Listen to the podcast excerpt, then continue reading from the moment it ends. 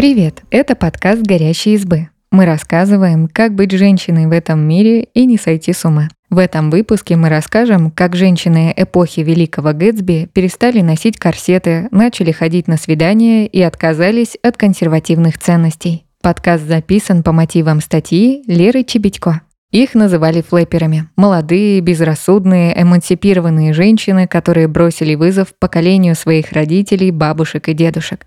Они вели себя подчеркнуто свободно. Много веселились, танцевали, пили алкоголь и, по сути, жили моментом женщины нового поколения и как они появились. Если вы читали произведения Фрэнсиса Скотта Фитджеральда или смотрели экранизации, то легко можете представить образ новой женщины, который появился в 1920-е годы в США – это обязательно платье, едва прикрывающее колени, короткая стрижка, ярко накрашенные губы и сигарета. А ведь еще в начале столетия в моде были так называемые девушки Гибсона, носившие корсеты, собирающие волосы в высокую прическу, излучающие спокойствие и уверенность.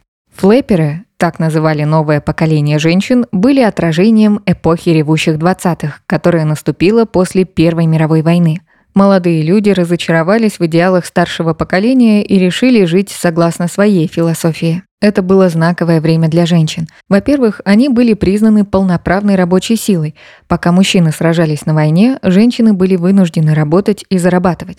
Когда вновь наступило мирное время, они уже не захотели возвращаться к предыдущему устройству общества. Правда, это все еще были исключительно женские профессии – секретари, канцелярские работники, продавцы. Во-вторых, в августе 1920 года была принята 19-я поправка в Конституции, и у белых женщин появилось право голоса. Примерно в это же время активистка Маргарет Сенгер добилась того, чтобы женщинам предоставляли средства контрацепции. Теперь они могли контролировать рождаемость. Эти факторы и повлияли на то, что молодые девушки стали более свободны в своих действиях и взглядах, а расцвет джазовой музыки и танцев и Генри Форд, запустивший массовое производство автомобилей, повлияли на социальный и визуальный образ флэперов. Почему флэперы – это синоним молодости и бунтарства? Женщины нового поколения в противовес своим мамам и бабушкам вели себя подчеркнуто свободно, разрушая все нормы приличия. Флэперы полностью переосмыслили женственность. Они отказались от сковывающих движения корсетов в пользу нижнего белья и перестали носить длинные юбки, оголив икры, потому что в такой одежде было гораздо удобнее танцевать. Отстригли длинные волосы так, чтобы они едва прикрывали уши. В моду вошло быть похожей на мальчишку, высокой, худощавой, без выделяющихся форм.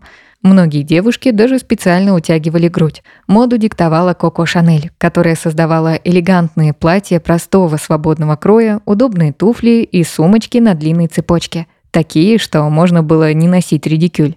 Флэперы начали делать то, что до этого было позволено только мужчинам, а именно курить, пить алкоголь и танцевать – Такие танцы, как Чарльстон и Шими, в принципе, казались дикими старшему и консервативно настроенному поколению. А тот факт, что молодые девушки хромают, как хромые утки, под варварское тявканье странных инструментов, не мог не возмущать. Но больше всего, конечно, из ряда вон выходящим считалось распитие алкоголя. Флэперы нередко даже носили с собой фляжки. Помимо того, что людям не нравился сам по себе вид подвыпившей молодой девушки, это было еще и противозаконно.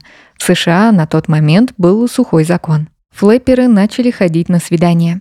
Женщины стали свободно встречаться с мужчинами без сопровождения компаньонки, целоваться, исследовать свою сексуальность. При этом многие женщины все еще опасались за свою репутацию, поэтому не могли чувствовать себя максимально свободно. К тому же замужество все еще оставалось важным этапом в жизни женщины, и после брака многие увольнялись с работы и посвящали себя семье музы, иконы и разрушительницы миропорядка. Главным воспитателем флэперов, который одновременно отражал их быт и влиял на их поведение, был Фрэнсис Скотт Фиджеральд. В 1920 году он писал рассказы о флэперах в издании Saturday Evening Post, а в 1925 году выпустил роман «Великий Гэтсби». Помимо того, что Фиджеральд сам был представителем эпохи ревущих 20-х, его жена Зельда была буквально воплощением девушки Флэпера. И именно ее образом вдохновлялся Фиджеральд при создании своих героинь. Флэперами вдохновлялась писательница Анита Луз, хоть она и описывала их жизнь в сатирическом ключе в своем романе «Джентльмены предпочитают блондинок». Его экранизировали дважды – в 1949 году и в 1953. В последней версии главные роли исполнили Мэрилин Монро и Джейн Рассел. Конечно, у флэперов и их образа жизни было много противников. Например, вашингтонская домохозяйка Джон Б. Хедерсон пыталась начать против них массовое женское движение. В некоторых штатах, например, в Вирджинии, Юте и Огайо, пытались ввести запрет на моду, контролировать длину юбок или вообще запретить облегающие наряды.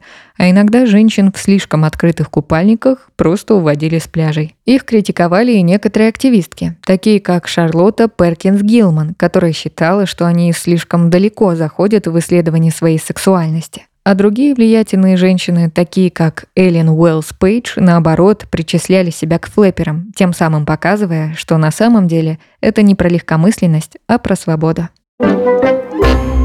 Спасибо, что послушали этот выпуск.